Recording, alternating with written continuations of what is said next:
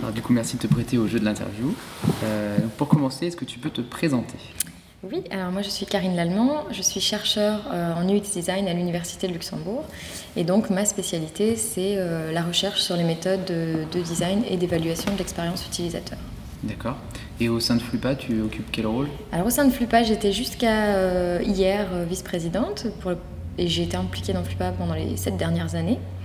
Euh, et là, pour euh, me consacrer à d'autres activités non, enfin, qui concernent aussi euh, l'écriture de prochains livres et euh, ma formation de montgolfière, du coup, de, je n'ai pas renouvelé en fait mon, ma candidature au ouais, cette année. Mais pour cette année. Oui. Au moins un petit break, quoi. Donc, du coup, tu travailles dans l'UX, forcément. Euh, qu'est-ce qui t'a. Super transition. Euh, qu'est-ce, qu'est-ce qui t'a poussé vers, euh, vers ce, ce- ce métier, enfin, vers cette vocation, entre guillemets? Alors moi j'ai fait une fac de psycho, donc j'ai un background de psychologie, euh, et tout ce qui m'intéressait principalement c'était tout ce qui était psychologie cognitive. Du coup je me suis orientée vers euh, l'ergonomie à l'époque, parce qu'on était en 2007, ça, date- ça commence à dater un petit peu. Euh, l'ergonomie cognitive, et on parlait à cette époque principalement d'utilisabilité.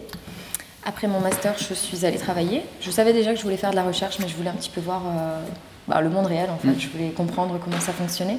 Donc je suis allée travailler et j'ai repris une thèse, euh, enfin j'ai commencé une thèse en 2011. Mhm. Et du coup, euh, cette thèse à la base devait avoir pour sujet l'utilisabilité. euh, voilà. Euh, et en creusant un petit peu dans la littérature, il y avait toute cette littérature émergente euh, sur le design, un peu le design émotionnel ou un peu le fait de voir l'utilisabilité ou l'interaction au sens plus large. Euh, et à cette époque, je me souviens que je suis allée voir mon superviseur de thèse et je lui ai dit Ok, euh, je vais pas faire une thèse sur l'utilisabilité. Il m'a dit Ah bon? Je lui ai dit Non, je vais faire une thèse sur l'expérience utilisateur. Et il m'a dit Quoi? C'est quoi? C'est quoi ça? Et donc là, je lui ai expliqué que ce qui m'intéressait, c'était vraiment de, de toucher plus large et qu'une interaction n'était pas limitée au côté pragmatique et que donc on devait prendre en compte et que notre, euh, finalement notre, euh, notre bagage en, en psychologie nous permettait de prendre en compte des aspects qui étaient beaucoup plus euh, profonds que uniquement les aspects pragmatiques. Ouais, c'est ça. Et donc, du coup, c'est tombé à peu près au même moment où euh, l'UX émergeait en, en tant que sujet euh, au niveau- au niveau du web, du numérique, etc. Alors au tout début en France en réalité, parce que quand j'ai commencé ma thèse, il y a pas mal de gens qui n'y croyaient pas trop. Mhm. Donc on m'a même dit au début de ma thèse, et ça c'est encore un souvenir assez rigolo, on m'a dit, euh, mademoiselle Lallemand, vous savez, votre thèse c'est un buzzword, euh, vous n'en ferez rien et vous serez au chômage dans 4 ans. Ça m'a beaucoup fait rigoler 4 ans plus tard en, ré- en réalité. Donc il y avait beaucoup de gens en France en fait qui étaient assez incrédules et qui pensaient juste que, enfin qui assimilaient en fait euh, expérience utilisateur et satisfaction et qui comprenaient pas qu'on était bien au-delà en fait euh, euh, dans l'interaction et qu'on intégrait, enfin qu'on avait une vision beaucoup plus globale, beaucoup plus holistique. Euh, donc c'était les débuts, j'aurais dit, dans les, les milieux anglo-saxons Mhm. plutôt. Chez nous, c'est venu presque sur la fin de ma thèse en fait. Enfin, en tout cas, ça s'est bien diffusé sur la fin de ma thèse. On voit ça avec Flupa aussi, puisque Flupa existe depuis 2008. Ouais. Euh, et Flupa a été euh, au début l'association des professionnels de l'utilisabilité. Euh, ça a été comme ça jusqu'en.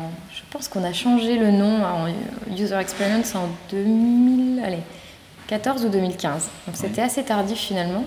Et ça suivait d'ailleurs l'UXPA qui est notre. Qui est l'antenne mère de, de Flupa. Donc on voit que la tendance finalement est arrivée plutôt euh, vers 2014-2015. Et seulement maintenant en 2017, on a ce boom qu'on connaît. Mais en fait, euh, on doit convaincre chaque jour, quoi. Enfin, donc euh, les gens veulent, enfin, commencent à voir l'intérêt, mais il y a encore beaucoup d'entreprises pour qui ça reste un petit peu flou. Et, et voilà. Ouais, ça, le- donc le marché commence à un peu jouer le jeu de, de l'UX et donc du coup forcément ça, ça devient un peu plus concret pour certaines personnes qui veulent, qui veulent s'y mettre. Quoi. Exactement. Je suppose aussi que malgré tout quelques années qu'on qu'on a mis en place euh, ben, ce genre de méthode et qu'on commence aussi à voir les retombées euh, à la fois économiques et financières. C'est Enfin, quantifiable. Pour Ouais, les je- boîtes justement qui étaient les plus, euh, les plus intéressées au départ. quoi. Bah, je pense qu'on est dans un, dans un, maintenant dans un mode où euh, les entreprises se rendent compte que euh, faire du- des fonctionnalités et pondre des fonctionnalités, tout le monde sait faire, et que si on se démarque de la concurrence, ça ne va se jouer finalement euh, quasiment que sur l'expérience, et une expérience qui est euh, bien réfléchie, qui, euh, qui répond aux besoins, aussi, euh. qui est mémorable, et voilà, et c'est là que c'est là qu'on se différencie, et c'est là qu'on crée de la valeur. Et effectivement, maintenant, on commence à convaincre de- sur Mm. ces aspects-là. C'est clair, notamment jouer sur la rétention des utilisateurs, des choses comme ça. La fidélisation. Qui, est, qui est, le fer de lance de tout marché finalement. c'est pas juste de les faire venir une fois, c'est de les faire rester. Euh, donc du coup, l'UX, ça fait partie de ton quotidien, ça c'est sûr. Euh, Qu'est-ce que ça englobe pour toi, cette notion-là?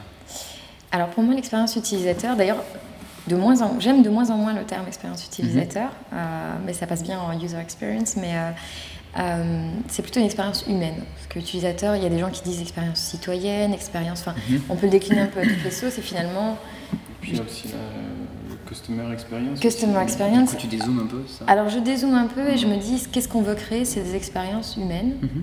en général. Et alors là, c'est encore plus rigolo parce que dans la communauté scientifique, il y a des gens qui créent des expériences pour les animaux aussi. Donc on a tout ce qui est le, le- le Animal Computer Interaction. Euh, donc là, mon expérience humaine ne fonctionne même plus. On va passer sur l'expérience mammifère bientôt. Expérience vivante. expérience vivante, ouais.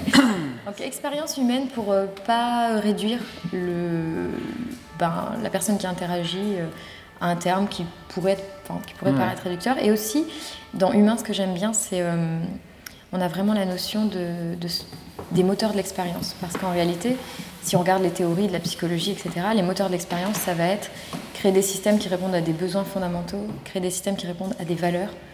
Et ça, quand on parle d'expérience humaine, tout à coup, on arrive à se raccrocher. Quand on parle d'utilisateur, on a une espèce de d'instrumentalisation, de, de pragmatisme de nouveau qu'on voulait éviter. Oui, tout réside pas forcément dans l'usage. On peut penser même, euh, ça peut être juste des, des moments où on va, être- on va consulter quelque chose. Ça peut être une campagne de pub qui se répète ou quelque chose comme ça. Enfin, ce, ce genre de choses, finalement, on n'utilise rien, mais par contre, il y a quand même quelque chose qui se passe entre nous et autre chose, une marque. ou, euh, Exactement. Ça peut être un usage passif, voire un C'est ça, ouais. non-usage ou un usage Mm. dont on se rend même pas compte. Ouais. Euh, ton- process de design UX, alors toi c'est un peu particulier dans ton cas, euh, tu es plutôt euh, chercheuse, que c'est- bon si on dit ça. Ouais. Euh, bah, comment est-ce que tu travailles l'UX en fait, euh, globalement aujourd'hui? Qu'est-ce que tu fais de, de- de- avec l'UX au quotidien? Alors moi, je suis une grande passionnée de méthode, donc je suis une méthodologiste, on va dire. Euh, donc ma matière première, c'est vraiment, euh, bah, c'est vraiment le process en réalité, c'est-à-dire comment on, on outille les professionnels Mhm.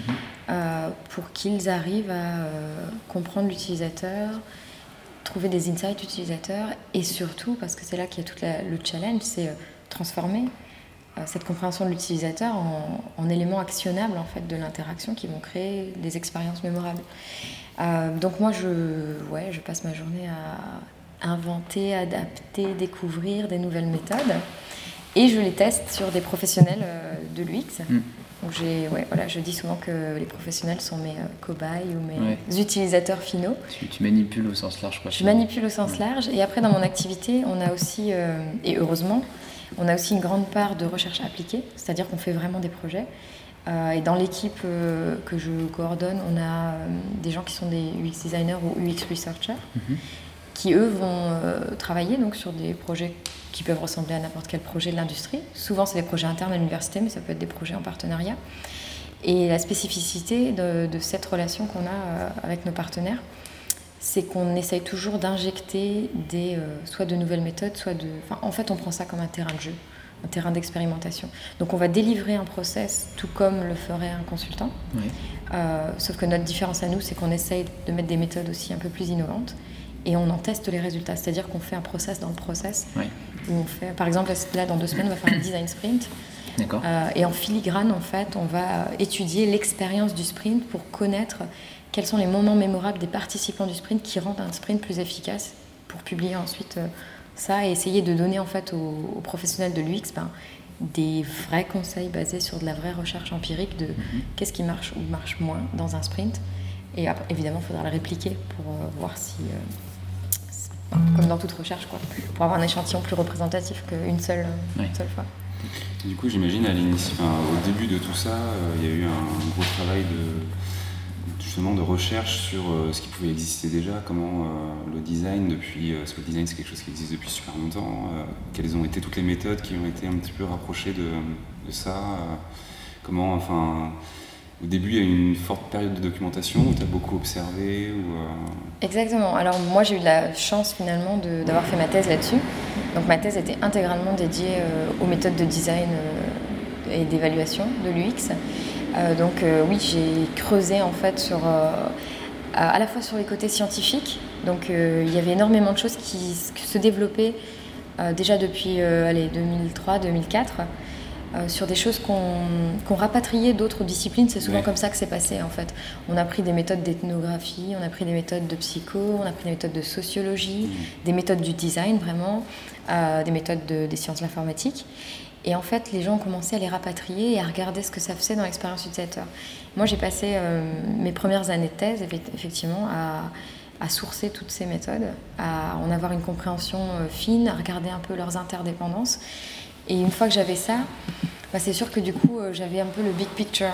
Et euh, c'est ce qui manque beaucoup à nos profils professionnels, en tout cas en France à l'heure actuelle, c'est que chacun a un background qui est généralement assez. Euh, ça change un peu, mais qui est généralement assez comment dire, unifié. C'est-à-dire chacun vient d'une discipline et se forme un peu sur le tas après aux autres. Et du coup, chacun a des points forts. Donc, quand on est euh, psychologue, par exemple, on a un point fort sur la compréhension de l'utilisateur. Mais en général, les gens qui ont ce background en psychologie sont beaucoup moins bons sur euh, les aspects après de, création, quoi, enfin de, design. Euh, inversement, les designers sont très peu structurés en recherche utilisateur. Donc, on a un peu ce, ce méli-mélo de compétences et on aurait vraiment besoin d'unifier, même dans les formations, pour arriver à ce que les gens aient cette panoplie de méthodes mm. pour comprendre le process en fait parce que c'est vrai qu'aujourd'hui, il n'y a pas forcément une formation qui prépare à, ce genre de, métier, enfin, où il y en a peu. Pas en France. Ouais. Euh, il y en a peu ailleurs, ça commence. Et le problème, c'est qu'en France, on peut. Enfin, bon, je ne sais pas si c'est à regretter, parce qu'il faut bien des, pionniers ou des, gens qui initient. Pour l'instant, c'est beaucoup des écoles privées, mm. euh, écoles multimédia, écoles web, qui commencent à lancer ces, formations. Mm qui sont pas forcément accessibles à tout le monde, qui ont aussi une orientation ou un parti pris parfois euh, particulier. Et moi, je regrette que les universités, parce qu'elles sont dans une autre temporalité, n'arrivent pas à suivre en fait, hein. hmm. euh, et n'arrivent pas non plus. Alors, la grande difficulté de la formation UX, c'est qu'on n'a pas de formateurs qui sont. Euh, enfin, il y a très peu de gens qui sont formés au process et aux méthodes du X design, à la fois sur les aspects théoriques et pratiques. Donc voilà, et on est un métier qui a besoin des deux, je pense. Même s'il y a des gens qui Enfin, personne ne, renie la théorie, mais en tout cas, euh, enfin, on ne peut pas se contenter d'une formation trop théorique parce qu'on est dans le faire. On doit à un moment créer mhm. des expériences, concevoir quelque chose. Et on ne peut pas non plus se, se, contenter de faire parce qu'on touche à la complexité de l'expérience humaine et genre, euh, enfin, c'est pas possible de le faire euh, à naviguer comme ça à l'aveugle. On a besoin un petit peu de repères. Et pour les gens qui naviguent à l'aveugle et qui le font bien, parce qu'il y en a, euh, c'est dommage parce que je pense qu'ils perdent beaucoup de temps euh, à pas s'inspirer de la richesse théorique qu'on a un petit peu là derrière. Et moi, je me rends compte puisque je, la côtoie en fait tous les jours. C'est d'autant plus dommage que c'est euh, même pour les professionnels un besoin de plus en plus régulier qui, qui, émerge de formation pour justement les équipes en interne, les développeurs, les graphistes et tout ça on a beaucoup plus en plus de demandes de ça. Quoi. Quand on est une agence qui fait un peu de l'expérience utilisateur, on vient nous voir pour qu'on forme les gens. Sauf que bah, déjà, il y a effectivement la partie euh, plus théorique qu'on ne maîtrise pas forcément. Et puis après, le formateur, c'est aussi d'autres euh, d'autres capacités de pédagogie, etc. Mais il y a un vrai besoin là qui est en train d'émerger. Il y a une vraie euh, pénurie mm. de formateurs, de professionnels. Mm. C'est un peu comme disait Mike Pontero dans son talk, son célèbre qui est partout sur les réseaux, mais c'est voilà, le design, c'est l'âge d'or du design et, mm-hmm. et c'est la merde quoi. parce que, parce que personne n'est là pour former. C'est aussi, parce que le design devient de plus en plus mature aussi mhm. et que finalement ça devient un petit peu une science. on fait des recherches, on explore, on se remet en question euh, assez régulièrement, assez souvent, en tout cas dans un, dans un contexte d'agence. Euh, c'est sur chaque projet et quand ça tourne tous les deux mois, on se remet en question sur euh, sur euh, ben, les méthodes, les tendances, ce, qui marche, ce qui fonctionne, ce qui ne fonctionne pas. Est-ce que c'est aussi là-dessus enfin, Est-ce que la difficulté ne vient pas aussi de. On est en train de perdre un petit peu le fil sur la rapidité en fait d'une époque alors effectivement, moi j'ai, enfin, ma solution, euh, si je peux dire qu'il y a une solution à ce problème, c'est on est dans un métier qui implique des technologies, pas uniquement, parce qu'il faut se rappeler qu'on on peut concevoir des expériences utilisateurs sur des services qui n'impliquent pas de technologie, sur des espaces un peu partout. Euh, par contre, la difficulté dans, dans le monde actuel, et notamment avec les technologies, c'est cette évolution qui est tellement rapide que les gens ont l'impression de ne pas réussir à suivre les tendances, de ne pas réussir à faire de la veille assez vite. Et finalement, du coup, si on doit faire de la veille et scientifique, et sur les tendances, et travailler, et, je veux dire, à un moment, bah, les journées sont pas assez longues. Euh, c'est pour ça que, en fait, moi, j'aime bien penser que hum, ce qui est important euh, pour un bon professionnel, c'est de maîtriser un process et des méthodes qui lui permettent, en fait, euh, de, concevoir peu importe quelle sera la technologie ou peu importe.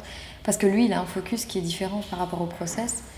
Et euh, du coup, il, voilà, peu importe ce qu'il conçoit, s'il connaît ou qu'il maîtrise un ensemble d'outils, qu'il sait les manier, un peu comme, euh, comme un cuisinier qui sait un petit peu manier ses ingrédients, alors il aura beaucoup moins, beaucoup plus, euh, beaucoup moins de difficultés pardon, à, bah, à gérer en fait l'évolution. quoi. Mm. Parce qu'effectivement, avec cette vitesse-là, déjà que les pros ont du mal à suivre, alors, alors que les formateurs et les, les universitaires, c'est encore pire. Quoi sont obligés justement de se renouveler leur programme euh, sans arrêt et c'est hyper difficile. Ouais, et puis pour la petite anecdote, le, temps de la recherche euh, scientifique est, il est tellement long que généralement vous voyez publier euh, deux ans plus tard des choses qui étaient la, enfin, des choses qui étaient à la mode il y a deux trois ans sortent seulement maintenant dans les publications scientifiques. Donc les mecs étudient Second Life, je pense qu'il n'y a plus personne là-dedans. Mm. les mecs, enfin, et c'est vraiment alors c'est pas inintéressant parce qu'on a un point de vue méta, mais les use cases qui sont publiés euh, par les scientifiques sont généralement...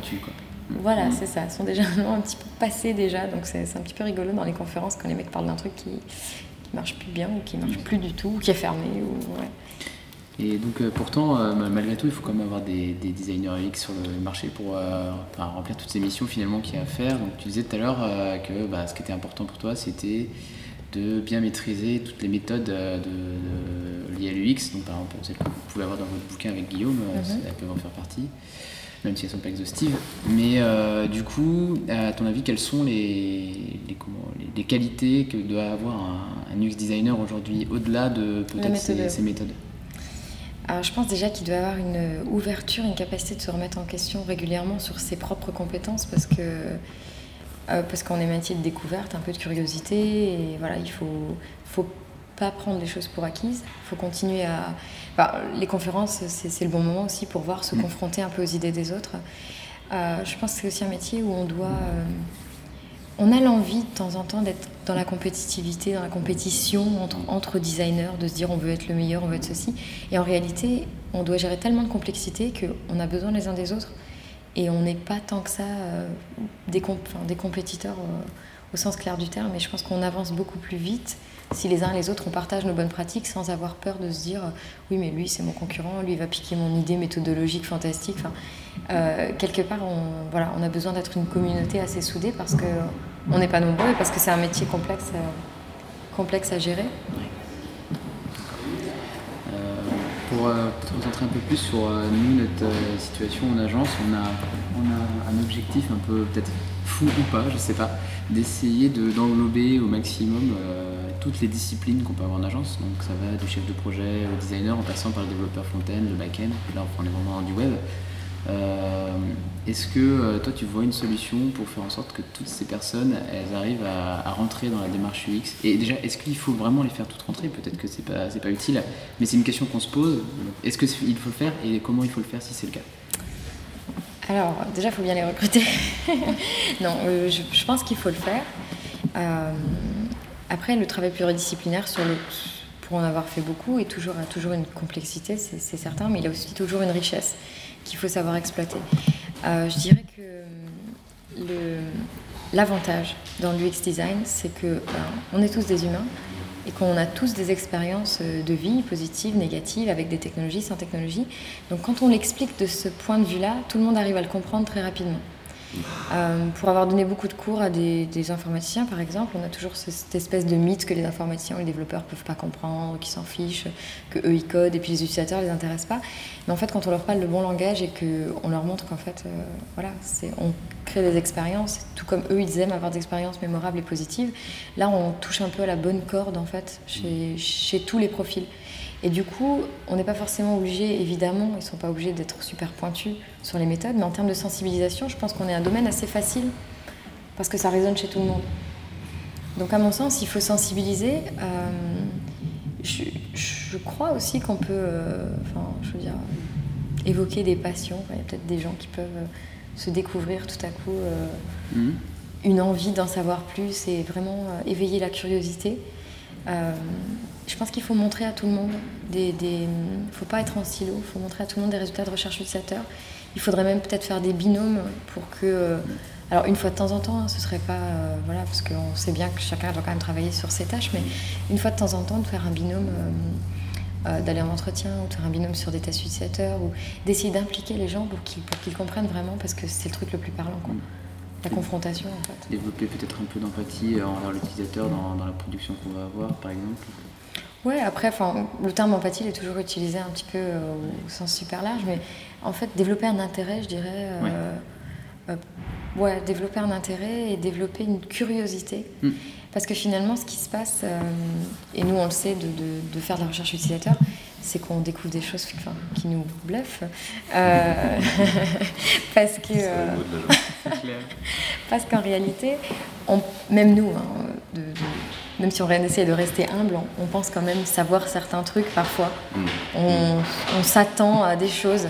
Et quand tout à coup, il se passe des choses auxquelles on ne s'attendait pas du tout, ou quand tout à coup on a des découvertes, on se dit Ah ouais. Et c'est le Ah ouais qui éveille la curiosité et qui nous dit ben, J'ai envie d'en savoir plus. Et je pense que ça peut marcher pareil dans une équipe pluridisciplinaire. Si les gens se disent Ah ouais, c'est comme ça qu'ils utilisent, Ah ouais, c'est ça qui, de, de ça dont ils auraient besoin, ou Ah ouais, cette anecdote, elle est intéressante. Euh, ben là, je pense qu'on a, on a éveillé. C'est la même chose que dans la conférence euh, qu'on vient de voir ce matin de, de Emeline Mercier, que j'ai encadrée euh, sur les livres numériques. Elle a fait une étude euh, vraiment incroyable. Et ce qui était drôle chez elle, c'est quand elle a commencé son étude, elle, elle s'intéressait donc à l'expérience de la lecture numérique des e-books. Et des devices associés quoi. Et en fait, on a, elle s'y connaît très bien. C'était son domaine déjà. Elle avait fait un master en lecture numérique, etc. Et ce qui était impressionnant, c'est que autant elle comme moi, on s'attendait à certaines réponses. Et on avait euh, envie, évidemment, d'avoir des insights particuliers, mais on, je sais pas si on avait vraiment le, enfin, le truc de se dire que tout à coup, ça allait nous, euh, nous dévoiler des révélations euh, révolutionnaires, voilà. Et en fait, dans les insights qu'elle a collectés, bon, il y a aussi le fait qu'elle en a eu un tellement grand nombre qu'on a probablement eu aussi des utilisateurs extrêmes d'une d'une manière ou d'une autre, mais euh, quand les gens disent, et finalement sur le coup après on se dit oui c'est vrai, quand les gens disent euh, moi j'aime pas les livres numériques parce que euh, ce qui me faisait marrer c'était de voir dans le train ce que les gens lisaient ou dans le métro et que ça m'inspirait des fois ou que ça me faisait marrer dans ma journée. Donc le fait maintenant je vois leur Kindle et je vois rien, euh, voilà ça me gêne. Ou à l'inverse, des gens qui disent moi j'adore les livres numériques parce que j'ai pu lire Fifty Shades of Grey dans le métro sans que les gens me regardent comme un énergumène. Euh, voilà. D'ailleurs, c'est comme ça qu'il y a eu pas mal de ventes de e-book de, de ce livre-là. Donc ce livre-là a été bien vendu en e-book une sorte d'anonymat. euh, C'est ça. Euh, et sur un côté plus pragmatique aussi, parce qu'on n'apprend pas que des choses expérientielles, sur un côté plus pragmatique, les gens disent euh, je ne sens pas l'épaisseur de livre sur un e-book, du coup, ça ne me donne pas l'envie et la motivation de finir un chapitre par exemple. Ah oui. Parce qu'on a toujours ce besoin de complétion qui est que oui. quand il reste plus que trois pages avec un chapitre, on regarde. bout. Voilà, qui n'a pas compté le nombre de pages qui lui reste avant la fin du chapitre ou avant la fin du livre pour se motiver à lire un petit peu plus? Dans les e-books, euh, en fait, non. Ouais. Tu vois, tu viens de le faire. Ah, c'est intéressant ça. Mm. C'est ça qu'on veut éveiller chez les gens. C'est exactement ce sentiment de toute petite découverte, en Ouais. fait. Et puis, en fait, on l'a tous vécu. Enfin, on le fait tous. Sauf, Ouais. que, sauf que pour se projeter dans autant de richesses, quand on travaille sur un sujet et qu'on essaie de concevoir, c'est beaucoup plus compliqué. Et je crois qu'en fait, enfin, ce que tu as dit au début, et c'est un peu la clé aussi quand tu es en agence et que tu veux faire de la pédagogie auprès de profils qui sont moins sensibles, euh, c'est que en tant que designer, on était très vite confronté au fait justement de se dire en fait, je pensais savoir, je pensais arriver avec la solution, et en fait, euh, un test utilisateur te remet en cause complètement, ou pas mal. Et finalement, les profils plus techniques n'ont pas trop accès à ça. Et euh, du coup, ils sont assez loin de cette remise en cause-là.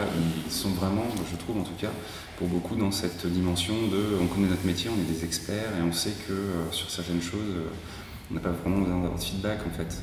Et alors qu'il n'y a rien de plus effectivement euh, parlant qu'un test utilisateur où tu as la personne en face où tu vois la retranscription et tu te dis, ah, en fait, je pensais savoir et en fait non. Se rendre compte simplement qu'un temps de chargement de page sur un truc est pas bon du tout. Des choses il concrètes faut, comme ré- ça, il faut réussir euh, à mettre le doigt dessus. Mm. Et euh, tu, ouais, tu pars avec des suppositions alors que finalement bah, ça pourrait être complètement pété si tu voyais les gens euh, galérer avec ce que tu as fait. Mais cette question d'expertise est hyper intéressante parce que euh, dans chaque métier, les gens aiment être experts en quelque chose. Et donc, nous, on se dit, euh, nous, on n'aime pas être expert. Enfin, on n'aime pas que les gens croient qu'on sait faire sur base de notre expertise euh, sur de la création d'interface, par exemple. Et en réalité, la chose dont les UX designers doivent être experts, c'est experts en, à aller chercher l'information, à aller chercher cette- ce niveau de compréhension des, des expériences humaines et à les transformer, les transcender à travers un matériel, en fait. Voilà, cette capacité à. Je vais chercher euh, les insights, je vais chercher l'inspiration, je vais chercher ce que veulent les gens. Mm.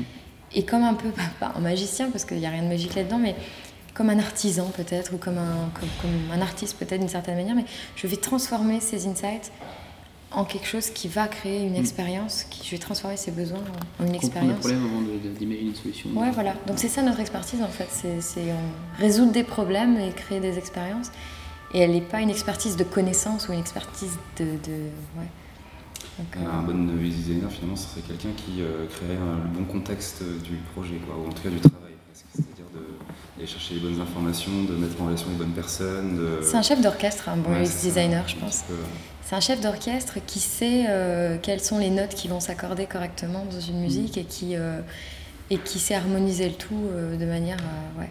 Mm. À la fois parce qu'il est facilitateur, à la fois parce qu'il comprend au niveau méta, parce qu'il a cette espèce de vision méta. Moi, j'aime. D'ailleurs, à l'université, c'est ce qu'on fait maintenant. euh, les UX designers sont des chefs de projet.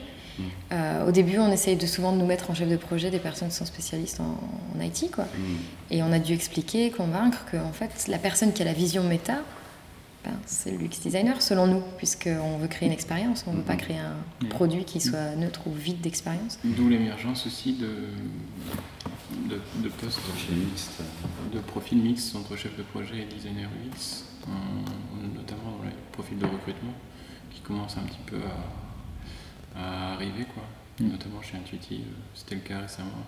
Ils recherchaient un chef de projet avec une forte sensibilité UX, justement pour pouvoir ben, avoir cette capacité-là. euh, et puis parce que c'est aussi le rôle central dans un projet, donc euh, Mm. c'était évident que, ça paraissait super important. Quoi. Ouais, puis parce que l'UX design finalement arrive doucement, mais sûrement, à un niveau stratégique. C'est-à-dire que maintenant les entreprises se rendent compte que euh, avant ils avaient ce département marketing, etc. Et ça, ça, ça, ça se jouait dans la stratégie.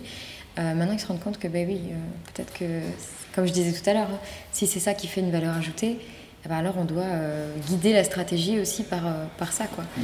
C'est vrai que ça s'y prête bien. Et, et puis là, on commence aussi à avoir en France ce qu'on a euh, dans les pays anglo-saxons depuis pas mal de temps, c'est cette euh, distinction entre euh, l'interface d'un côté, l'UI, et l'UX de l'autre, qui est vraiment euh, deux choses distinctes, Mhm. mais qui jusqu'à maintenant étaient euh, voilà, toujours. euh, un UX faisait sa recherche, mais il faisait aussi la production derrière, ce qui aujourd'hui n'est pas forcément le cas.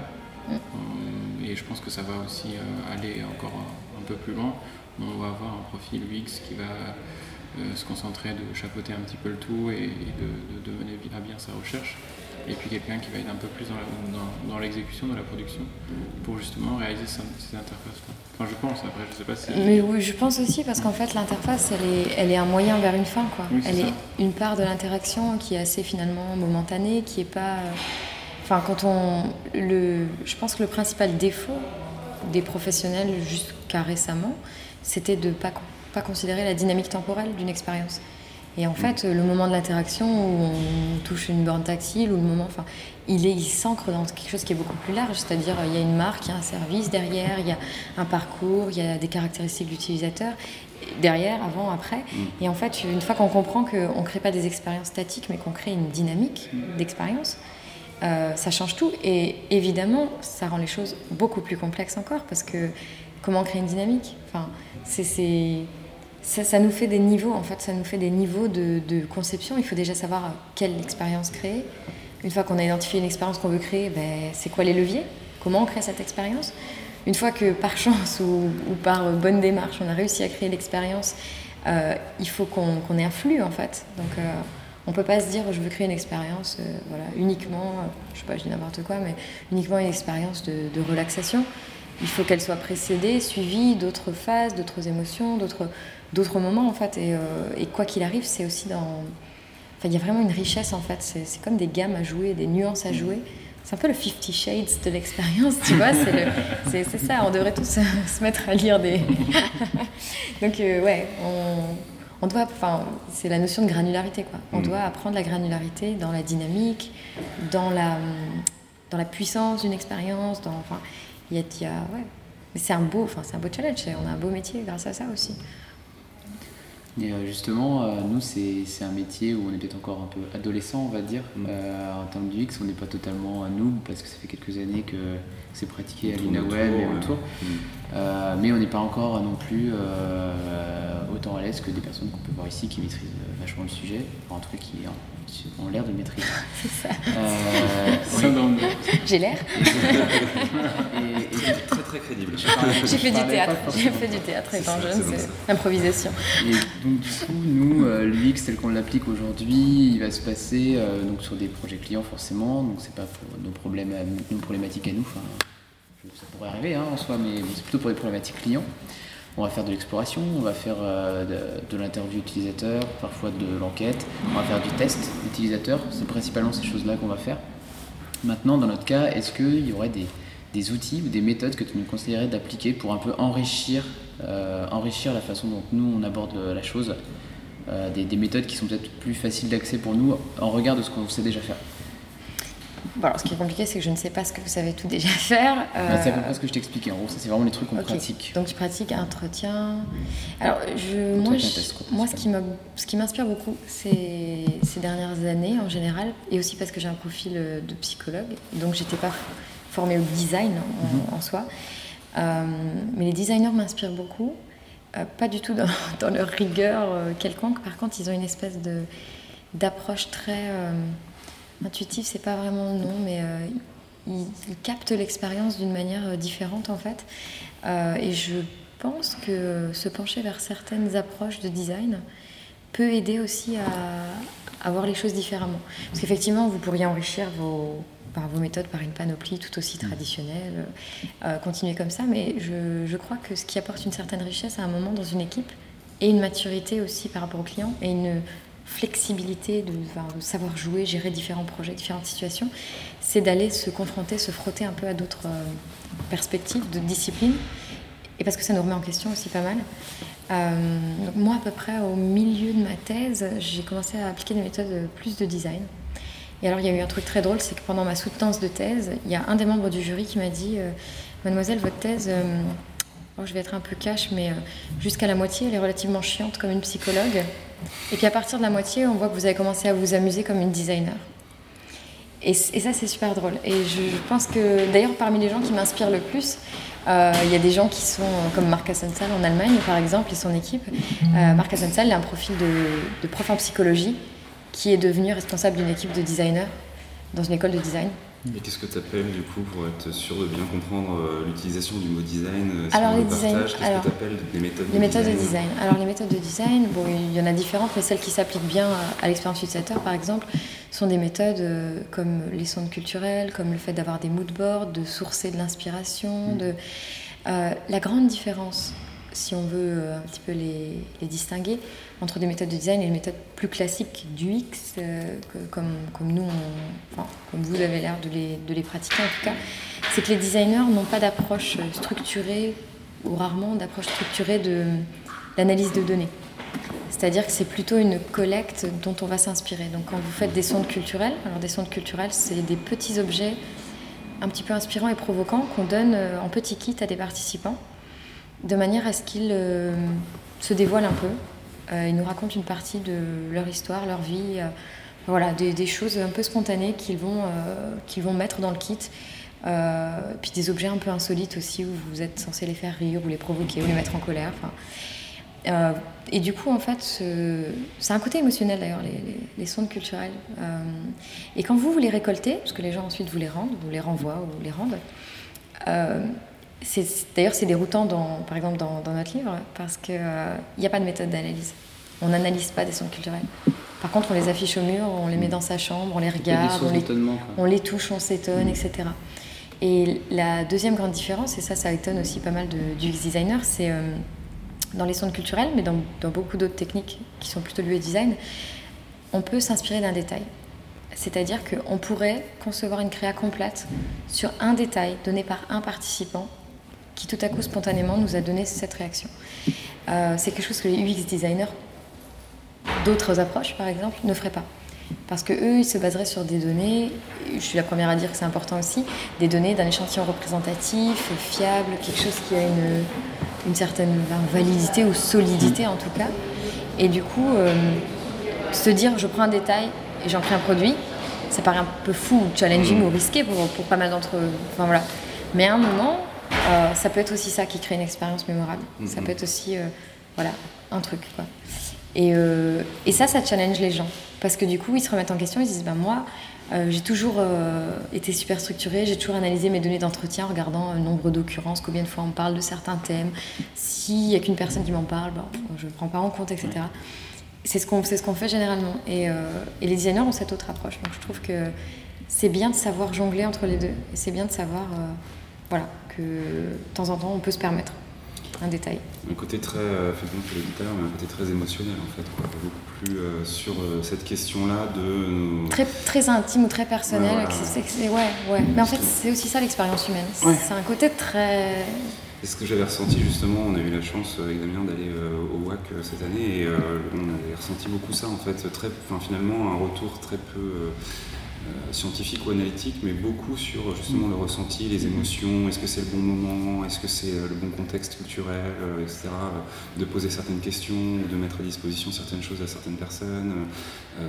est-ce qu'on comprend vraiment bien les possibilités que les gens ils ont physiquement ou intellectuellement? Enfin, Et c'était très intéressant parce que du coup il y a aussi tout un pan de tout ça qui est plus subjectif, mais en même temps quand on essaie de parler d'expériences mémorables. c'est ce euh, qu'on crée en fait. C'est les émotions qu'on génère en fait chez les gens. On a du mal à objectiver ça effectivement. Mm. Et alors pour un deuxième outil qui est à l'opposé de, de, ma première approche et qui là je reprends un petit peu ma casquette scientifique, ça va être, euh, moi j'aime beaucoup tout ce qui est euh, carte d'idéation basée sur des théories scientifiques.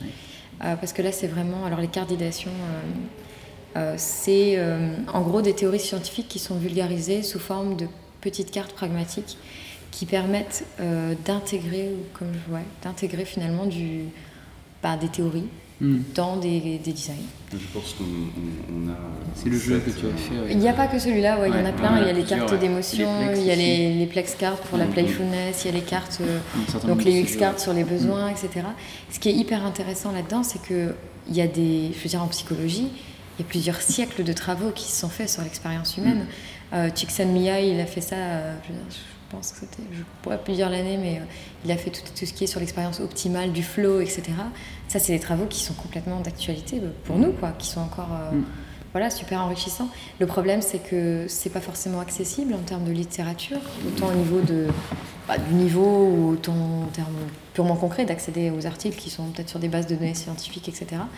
Donc, je trouve que la démarche de certains chercheurs, dont j'ai fait partie avec les UXCAR, mais il y en a beaucoup d'autres, de trans transposer de manière plus facile, pragmatique, mais en même temps sans non plus euh, travestir, parce que le but euh, c'est la vulgarisation, mais qu'elle ne soit pas vulgaire, justement, euh, de qualité, et de vous le donner comme outil, comme matière à penser, enfin source, voilà. L'avantage c'est que c'est de, l'inspiration sur l'humain qui est déjà puisé quelque part, donc ça injecte déjà un peu de l'utilisateur.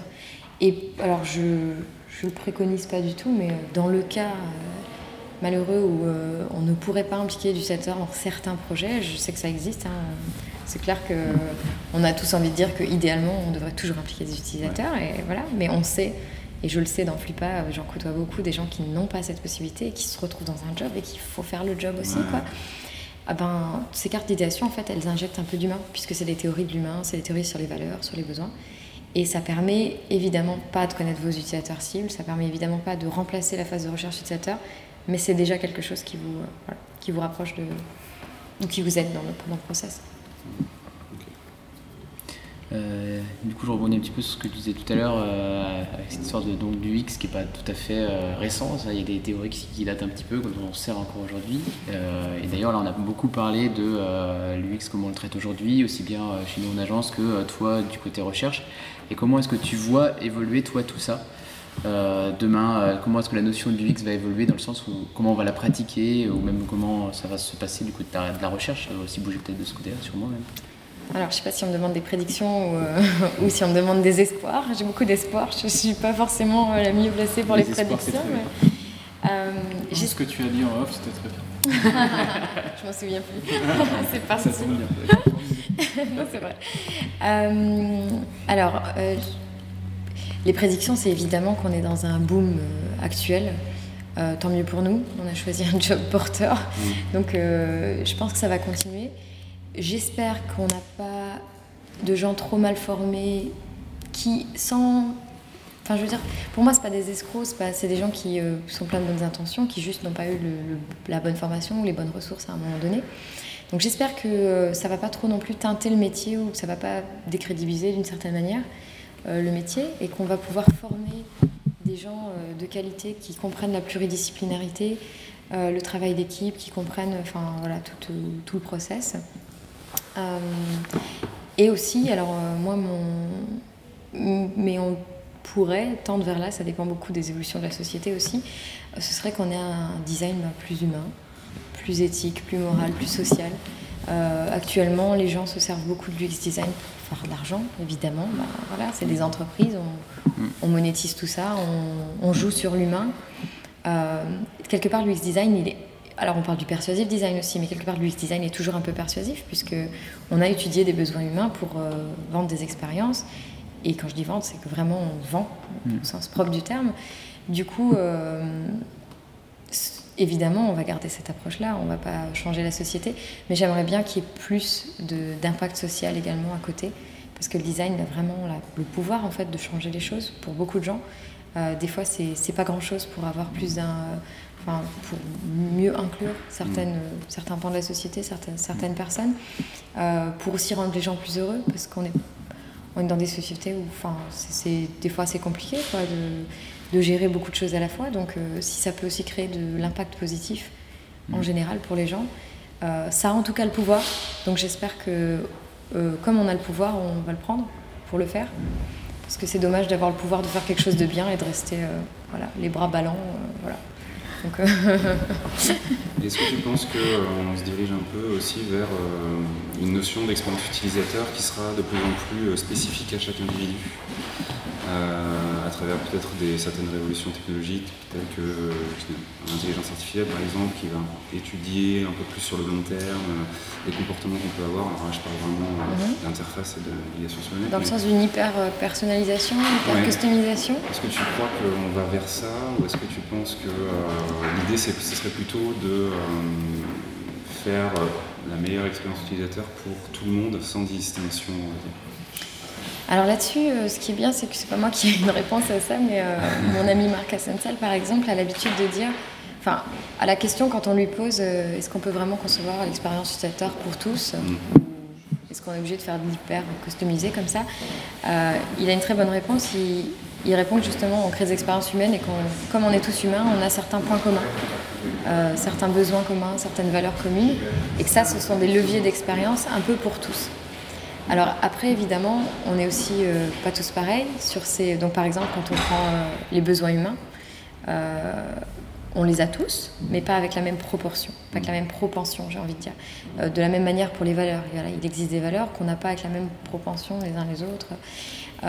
donc c'est ouais, cette granularité-là qu'il faut travailler pour, pour ouais, pour aller vers cette personnalisation. Mais je pense qu'on a déjà une première grande étape d'essayer de concevoir euh, déjà pour ses besoins en général et, euh, et de s'adapter à ce. Mais en même temps, moi j'y pense, euh, on s'adapte déjà tous à ces utilisateurs cibles. Tu vois, on est déjà dans la personnalisation. Est-ce qu'on va vraiment j'ai l'impression que, en tout cas, dans la grande majorité des cas, il y a sûrement des gens qui le font très bien et qui sont plus spécifiques, mais finalement, j'ai l'impression qu'on oublie souvent quand même plein de pans de la population, soit n'importe quoi, mais des gens qui sont justement en situation de handicap. On il y quelques conférences là-dessus ce matin. Quand on sait que, par exemple, sur des gens qui sont dyslexiques, ça représente 5 à 10% de la population, euh, et que nous, on fait un panel d'utilisateurs qu'on nous teste sur certaines thématiques sans se dire peut-être que dans mon panel il faudrait que je prévoie ce genre de cas de figure parce qu'ils ont quand même ce besoin-là, parce que justement c'est des humains avec leur service, peu importe qu'ils sont handicapés ou pas, ils en ont besoin. Euh, c'est dans ce sens-là où je me dis est-ce qu'il ne faudrait pas qu'on soit aussi plus euh, inclusif et euh, de, choses qui sont finalement hyper importantes mais peut-être noyées par des dynamiques plus justement de cibles un peu plus marketing ou commercial Ça rejoint l'impact social, je pense définitivement qu'on doit être plus inclusif. et qu'actuellement, bah, on se centre sur des utilisateurs qu'on considère comme prioritaires parce qu'ils sont des cibles Mm. sur le marché, qui sont, qui sont voilà, plus monétisables que d'autres. Euh, il y a des technologies qui, qui pourront aider probablement à... Et le développement technologique, j'espère, va aider aussi à ça. Puisque comme tu le dis, euh, avec euh, l'avènement de certaines technos, avec euh, peut-être des interfaces conversationnelles, peut-être avec l'intelligence artificielle, etc., on va réussir à mieux s'adapter aussi à ces besoins spécifiques qu'on a du mal à prendre en compte actuellement. Mais on a aussi l'autre versant, c'est que plus la technologie est personnalisable, plus elle connaît de données sur vous, plus Mm. elle... Et là, on retombe sur le versant éthique, c'est qu'est-ce qu'on fait De ces données. qu'est-ce qu'on fait de ces technologies. Et c'est toujours. euh, une, une technologie n'est pas bonne ou mauvaise en soi, c'est l'utilisation qu'on va en faire. Euh, et, et là encore, je pense que c'est vraiment à nous, en tant que communauté, ben, d'avoir cette éthique, d'avoir cette, cette volonté d'impact social et de, et de driver ça, en fait. Mm. Bon, euh, bah, du coup, euh, une petite dernière question et après on te laisse tranquille. Six heures plus tard, Oui, auditeurs, On avait dit 15 minutes. ils sont tous endormis là. Sur le... C'est parce qu'elle parle tout le temps. Tu t'étonnes Euh, du coup, dernière question un peu ouverte. euh, Allez, un peu fun. Un peu ouverte, oui, comme ça. Est-ce que tu es capable de euh, nous, nous dire ce qui t'a euh, Oh inspiré question. dernièrement? Qu'est-ce qui- enfin, quelque chose qui t'aurait inspiré dernièrement euh, en termes du UX, comme euh, ça peut être organisationnel, peu importe. Cette conversation. Non, je te bluffe. Euh, les gens m'inspirent en fait. Mais euh, donc je vais pas te donner un truc. Euh, comme tout bon UX designer, j'espère, les gens dans toute situation m'inspirent beaucoup. Euh, ils me donnent des idées en fait tous les jours. Euh, donc quand je parle de design, j'ai fait partie récemment d'un jury d'une école de design à Villefontaine. Euh, les travaux des étudiants n'étaient pas parfaits évidemment, mais ils avaient euh, chacun une petite dose d'inspiration, donc on rentre toujours plus enrichi. Chaque lecture m'enrichit, chaque euh, test utilisateur m'enrichit. À l'université, dernièrement, on a fait des, des kits de conception pour les étudiants pour qu'ils créent eux-mêmes leurs espaces d'apprentissage innovants.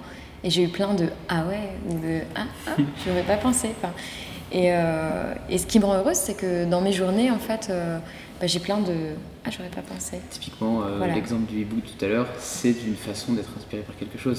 C'est finalement une, une interprétation de quelque chose que tu vois qui finalement peut te dire tiens, peut-être que ça je peux le transposer sur autre chose en fait. Exactement, ouais. Et alors, si tu, on reprend ta question de tout à l'heure de, la, de les qualités d'un bon UX designer, c'est une qualité de transposition. C'est-à-dire se rendre compte, faire des liens là où il n'y en a pas. Mm. Euh, se rendre compte qu'on peut importer une méthode d'un autre champ et, et l'adapter, ou se rendre compte qu'on peut jouer avec. Mais ça nécessite une bonne expertise, parce qu'en fait, c'est quand on est. euh, quand, quand on commence à maîtriser bien son champ disciplinaire, son sujet, qu'on arrive à s'ouvrir aux autres champs disciplinaires, aux autres sujets. Donc, Et faire des euh, ponts. et à faire des ponts, ouais. C'est ça en fait le mot de la fin. Je. Ouais, dans le En conclusion. fait, euh, non, non, c'est vrai, on est un métier qui doit avoir de l'impact et pour avoir de l'impact, on doit faire des ponts entre les choses. Et rencontrer les gens, du coup. Partir à la rencontre des gens. Et aimer les gens, ouais. Enfin, on les rencontre, ils sont tout autour de nous, mais il faut savoir regarder quoi. Parfois, ouais. euh, Il faut savoir on regarder. Pas forcément là, dans nos métiers très euh, numériques, on n'a pas Mhm. forcément le réflexe de les rencontrer euh, réellement, en fait. Je trouve. Mais pour Moi, ça qu'il y a je des suis- moments comme ça qui existent. Moi, je suis complètement déformée. Je regarde les gens à chaque borne d'achat, je regarde les gens partout, Mhm. comment ils utilisent tout et n'importe quoi. J'essaie de. Ouais, ouais, c'est. Impressionnant. je suis impressionnellement Très bien, flippant. Je suis je déformée, je fais même des photos pour mes, pour mes documentations. Ouais, coupez, Alors, on peut aussi prendre des photos autour de nous. Coupez, coupez, elle dit n'importe quoi. C'est ça le pire, c'est qu'on le fait. Ah oui, oui, non, mais bien sûr, évidemment. C'est clair, ça déborde. Ouais, ouais, c'est clair. Bon, et ben en tout cas merci pour euh, Merci tout ce temps. Ouais, Mais c'était super merci à vous. En tout cas pour nous, je pense que ça sera inspirant, euh, Mm. forcément sur cette certaine forme, c'est sûr. Ça va vous bluffer. Non, je rigole. Voilà, on pourra dire qu'on a été bluffé par Karine. Au bout de trois heures. Merci Karine. Merci. Merci.